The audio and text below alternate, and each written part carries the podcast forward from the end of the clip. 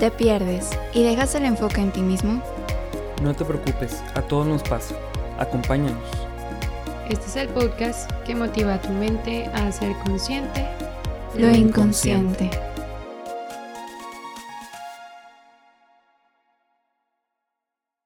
Hola, hola. Bienvenidos a un nuevo episodio de Inconscientes. El día de hoy eh, no estoy sola, igual que en los episodios pasados que ya me han escuchado este, por aquí un poco más.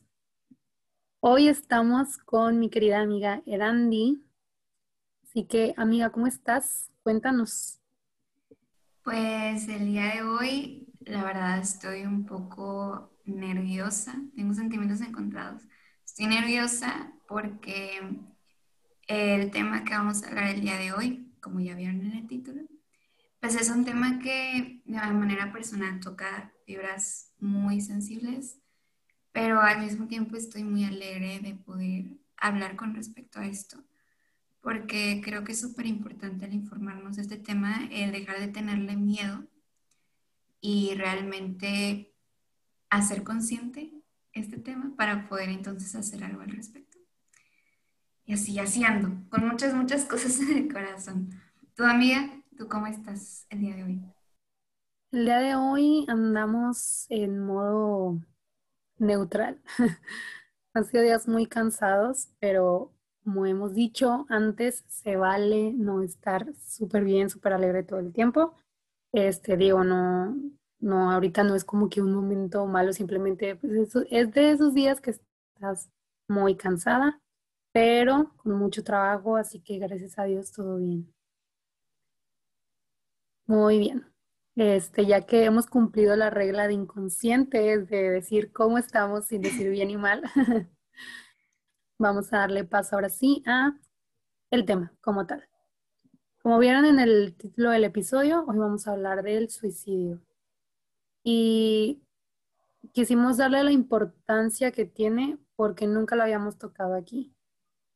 Ya habíamos hablado de algunos otros este, trastornos, de algunas otras consecuencias de estos trastornos, pero no como tal de esta. Y es importante que aprendamos de ella para ayudarnos a nosotros mismos y para ayudar también a los demás, ¿no? Entonces, como decía Randy, o sea, este tema puede tocar muchas fibras sensibles para quien nos esté escuchando y también aquí, o sea, Erandi nos compartía ahorita que también es un, tema sensible para ella, ¿no? Entonces, qué padre que, pues, a pesar de que hay situaciones difíciles, este, esto nos pueda unir, ¿no? Entonces, ahora sí vamos a hablar de esto que es el suicidio. Erandi, psicológicamente hablando o por definición, ¿qué es el suicidio? Pues el suicidio tal cual es este acto de atentar contra la propia vida, quitarse la propia vida. Y es un acto complejo porque tiene muchísimos factores, tiene muchas posibles causas eh, y es un proceso en el que la mayoría de las veces no es un acto impulsivo. Eh, sino que es un acto que se medita por mucho tiempo, porque para que un suicidio se pueda dar, se tienen que romper varias, digámoslo así, como barreras psicológicas eh, para entonces llegar a atentar contra la vida. Freud nos diría que eh, tenemos una lucha constante entre la vida y la muerte, entre este impulso de vida, este impulso de muerte, sin embargo, casi siempre hay este equilibrio, ¿no? Que sería eh, donde estaremos en esta salud mental.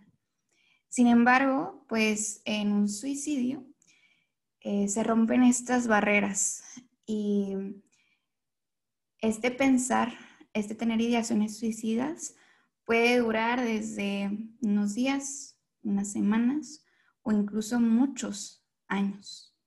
Entonces creo que es bien impresionante el pensar cómo una persona durante 10, 20, 30 años puede estar teniendo esta lucha constante entre quitarse o no la vida.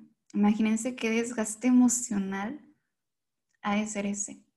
Entonces, por eso es súper importante el poder el día de hoy hablar de este tema.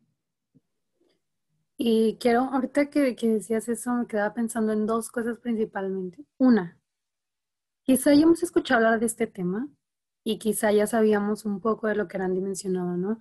Pero antes de eso, pregúntate a ti mismo, ¿qué es lo que pensaba del suicidio?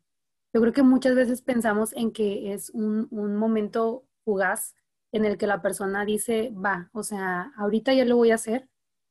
Y a qué voy con esto, a que lo piensa en el mismo día y ese mismo día lo hace. Pero ahora dimensionarlo es un no, o sea, estuvo mucho tiempo pensándolo, estuvo mucho tiempo sufriendo con esa decisión entre sí hacerlo y no hacerlo.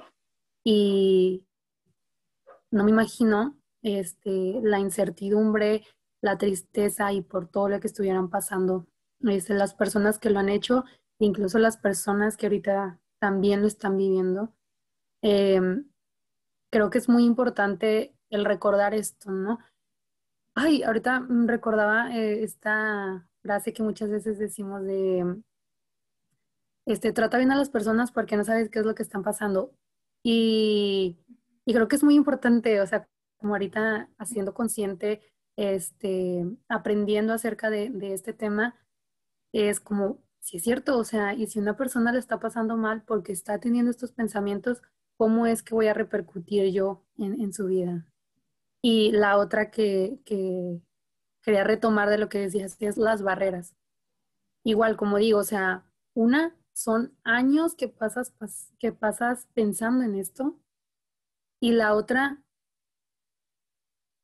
tú mismo intentando salvarte, o sea, nuestro cuerpo, nuestra mente, intentando también salvarse este, de ese momento triste, o sea, no, no me refiero al fin de, quitarse la vida, sino toda esta etapa tiene barreras, ¿no? O sea, estas barreras como de bloqueo para no lo hagas, no lo hagas, tú puedes, tú puedes, y pues vaya, se van desgastando por cosas de la vida, ¿no? Y, y qué importante es realmente pensarlas, o sea, darnos cuenta de qué es lo que pueden pasar las demás personas, ¿no? Ahora, ¿cuáles son las causas de que estas barreras se puedan ir rompiendo?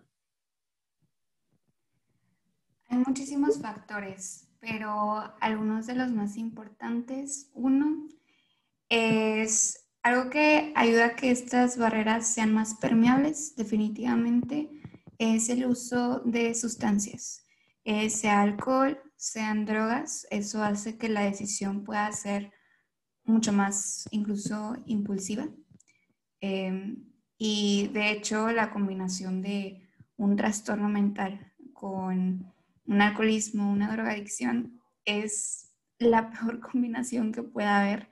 Eh, por eso se cuida mucho el, ir a rehabilitaciones y este tipo de cosas. Otro de los factores es tal cual el tener algún trastorno mental que aguas, no es nada más el decir, ah, tengo depresión y tú solito diagnosticarte. En el episodio pasado decíamos, ¿no? La importancia de, de no diagnosticarte tú solo, tú sola. Em, pero es un cuadro clínico y son padecimientos de nuevo, son enfermedades que ninguno de nosotros está exento de tener. ¿Por qué? De nuevo es una enfermedad, es una mezcla de muchos factores, desde genética, desde alguna experiencia de vida, desde una herida de la infancia, desde em, eh, factores incluso ambientales. Entonces, muchas cosas que se mezclan ahí. Y em, pues hablando de trastornos en específico, hoy no nos vamos a enfocar mucho en esto porque nos da para, para echar, echar por mucho tiempo, pero eh, quiero puntualizar dos solamente para ejemplificar. Uno es el trastorno bipolar, que muchas veces malinterpretamos, ¿no? De, ay, ahorita estoy feliz, ahorita estoy triste, o sea, como si fueran cosas de un momento a otro. Pero no, realmente es un cambio eh, que se da durante semanas, ¿no? Varias semanas donde se vive un episodio depresivo y luego un cambio drástico entre varias semanas donde se vive de una forma muy, muy eufórica. Entonces, en un trastorno bipolar, por ejemplo, em, la persona tiene ideaciones suicidas, en el episodio depresivo, pero no tiene la energía para poder cometer el suicidio. El problema aquí es cuando llegamos a la parte maníaca, porque entonces la persona, aunque pueda verse más feliz, que se está recuperando, pues ahí es donde tiene la energía justo para poder cometer el suicidio, que es ahí donde repunta y donde se suicidan.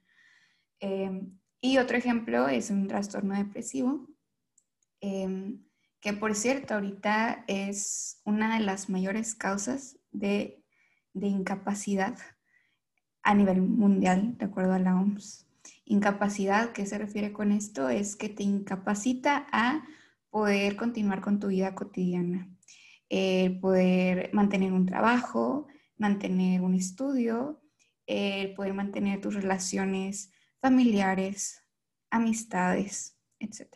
Entonces, eh, ese trastorno, la verdad es que es bien, pues, como dice ahorita, incapacitante. Y a nosotros como psicólogos nos forman para con este tipo de pacientes. Ahora sí que te dicen, lo tienes que tener así como de bolsillo, eh, debes de estarlo cuidando y procurando mucho, incluso prestarle tu mente, porque en este momento, en, cuando estás en este trastorno, en este episodio, las personas no pueden, eh, su mente no está en el estado para poder pensar saludablemente por sí mismas. Y por eso es que hay que darles este seguimiento en, terapia. Y pues bueno, eso nada más son como que algunas de las cositas, algunos de los factores, pero hay muchísimos, muchísimos. Ay, no, o sea, creo que nunca he hablado como tan ah, directamente de este tema y profundizar. Este, si alguien más lo está pasando mientras lo esté escuchando, e incluso si alguien está pasando por esto, de lo que platica Andy, no estás solo. Este, es por eso que queremos platicarlo, para que todos aprendamos de, del tema y poder apoyarnos, ¿no? Este, ser una pequeña gran red de apoyo juntos. Y ahora, mm, antes de pasar como a la otra pregunta, una curiosidad, este, una duda, mejor dicho. Las personas que cometen suicidio siempre padecen un trastorno.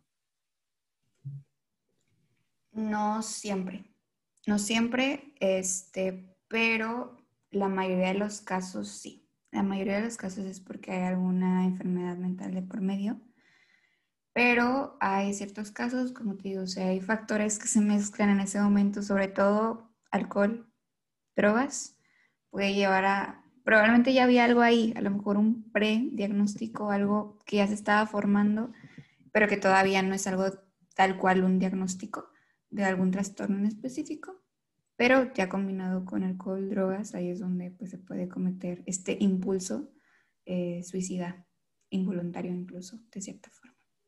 Ah, ok, ok. Qué bueno que, que nos aclaras esto para pues no pensar que que todo siempre se va en esta parte de los trastornos, ¿no? Y fíjate que yo he escuchado que, o había leído ya hace un tiempo, que muchas veces este, los hombres son los que cometen más suicidio que las mujeres.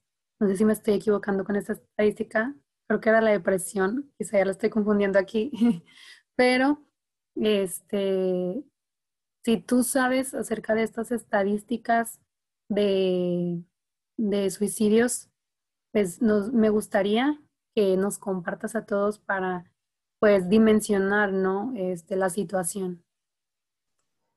Sí, totalmente. Este, pues en cuanto a esta diferencia entre mujeres y hombres, ahorita lo que les decía de esta incapacidad, aquí en México es el primer lugar de incapacidad, eh, la depresión específicamente, para mujeres y la novena para los hombres.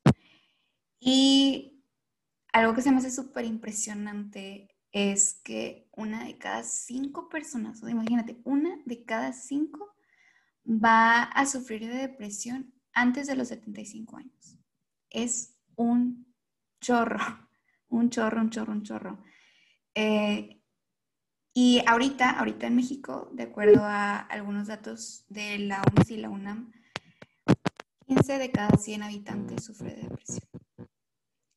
Entonces, o sea, piensen en su lugar de trabajo, en su escuela, cuántas personas son en su generación, cuántas personas son en, en su empresa y cuántas personas han de estar pasando por, un, por una depresión ya diagnosticable. Y que muchos, eh, incluso igual estos estudios que están investigando, la OMS nos dice que mm, hay personas que pasan incluso 15 años sin ser diagnosticadas. 15 años, un chorro, de nuevo. Entonces, eh, se me hace algo bien impresionante y por eso bien importante poder quitar este estigma en cuanto tanto a la salud mental, en cuanto a los trastornos, el que no es algo que tendría que avergonzarnos, el poder decir, tengo cierto trastorno, que no tendría que ser una razón por las cuales eh, se hagan a un lado a cierta persona o no se contrate a cierta persona, porque pues es una enfermedad, así como una enfermedad física, ¿no? Que es tratable, es curable y que es más común de lo que pensamos. ¿Por qué pensamos? O sea, a lo mejor ahorita decimos, pero yo no conozco tanta gente, ¿no? La cosa es que muchos no lo hablamos y muchos no, pues tampoco es como que nos pongamos el letrero, ¿no? De, hey, tengo este trastorno, estoy pasando por esto. Entonces, pues eso tiene mucho que ver. Yo les comparto, yo sí he pasado por un episodio depresivo y pues es muy cañón, realmente es algo bien difícil y que tampoco te decimos que lo tienes que gritar al mundo, pero bien importante que puedas tener personas cercanas con quienes puedas hablarlo, personas profesionales con quien puedas tratarlo y también el saber que no eres el único, no eres la única y que no es que haya algo mal en ti, sino que se juntaron estos factores que dieron como resultado esta enfermedad.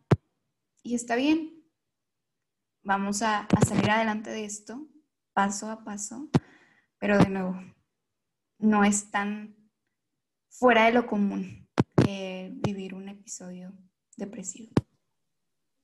Wow. Cada, cada vez que voy a hablar aquí voy a decir, wow. Este, qué importante es, les digo, dimensionar la situación que vivimos, o sea, no es algo alejado de nosotros, es algo que puede estar en nuestra misma casa, en nuestro mismo trabajo, en nuestra misma escuela. Y, y que es bien importante este, informarnos de esto, ¿no? Para poder, pues, estar al pendiente de las señales. Así que ahora vamos a hablar de las señales. Eh, muchas veces dicen que las personas que lo dicen no lo hacen, pero esta es una señal de esas Erandi, cuéntanos un poquito más de esas señales que pueden darnos las personas que pues pasan por eso ese momento. Cuando alguien dice que tiene intención de suicidarse, es bien importante poner atención, porque esa es una de las señales más claras de que alguien está teniendo ideaciones suicidas. Muchas veces podemos caer en este error, o este es un mito, ¿no? Y, podemos caer en este error en el que pensamos es que quiere llamar la atención. No es que realmente se quiera suicidar, sino no lo diría, sino pues sí, es una persona que, que quiere nada más atención de los demás y no escuchamos. Y qué complejo, ¿no? Porque nos lo están diciendo directamente y no prestamos atención a, esta señal. Entonces, hay distintas señales por las cuales nosotros nos podemos dar cuenta y ahorita vamos a hablar de algunas de ellas para que puedas identificarlas. Creo que es bien importante todos conocerlas porque todos pudiéramos detectar y prevenir suicidios, eh, salvar vidas, que es súper importante. Entonces, hay señales verbales que son directas, que es tal cual lo que ahorita decíamos, ¿no? El, Em, voy a suicidarme, voy a terminar con todo, he decidido matarme, o incluso cosas como ojalá estuviera muerto, em, si tal o cual cosa no sucede, me voy a matar.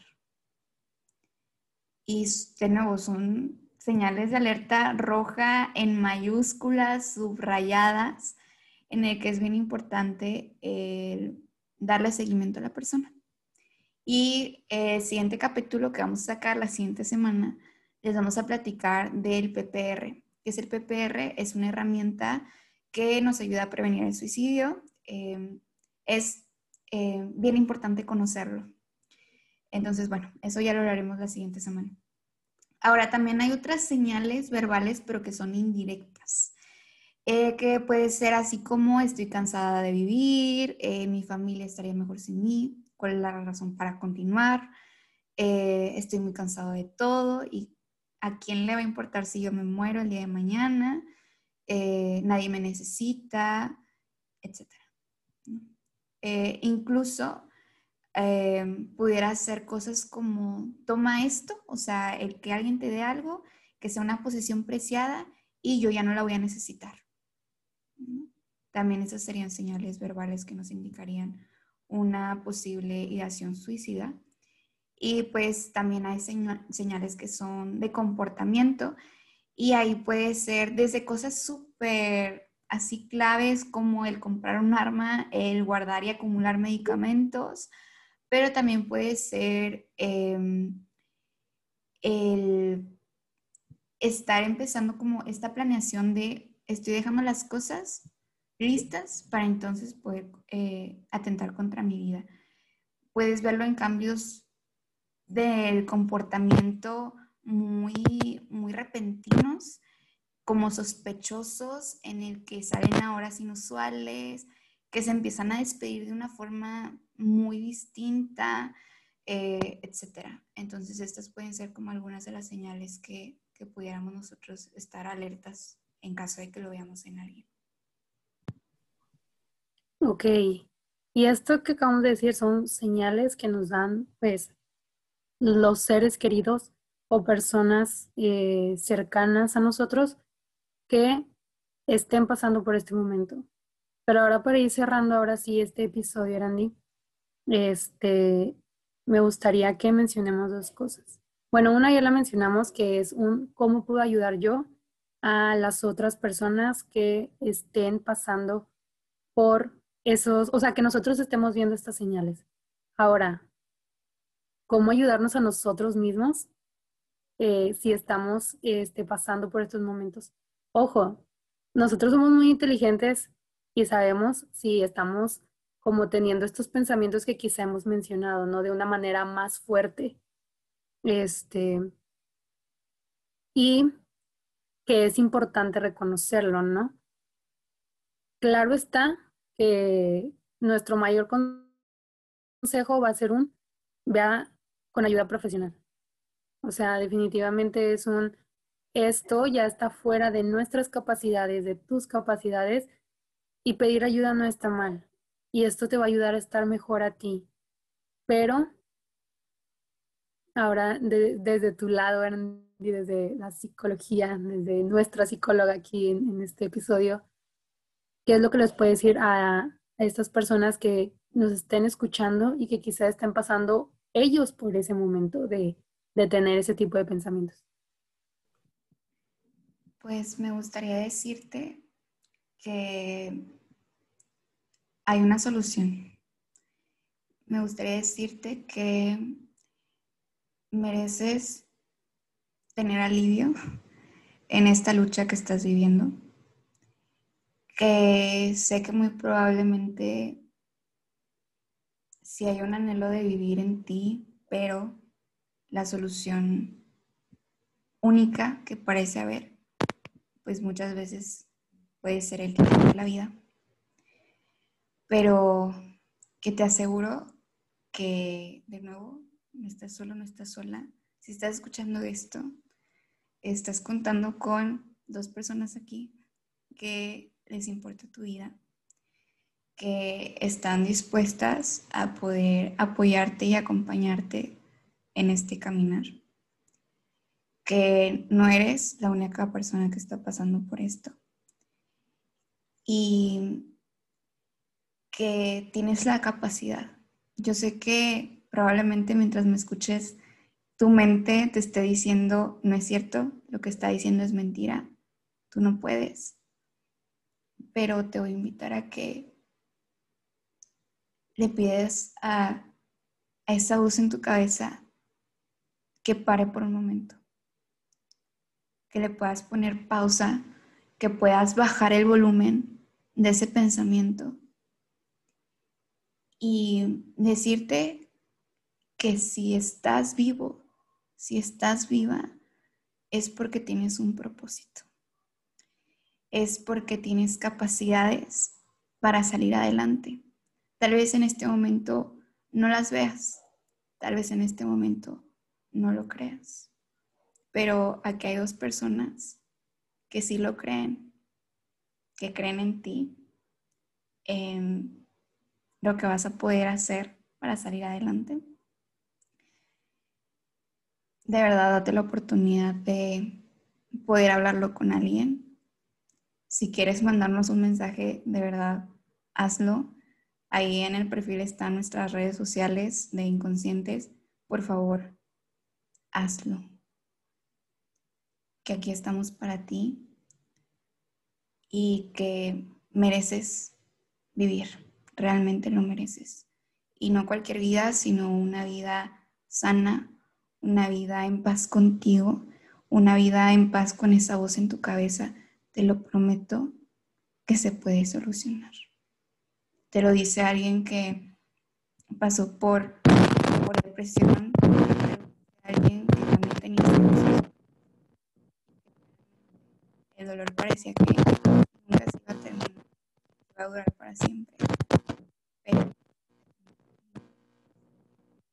te prometo que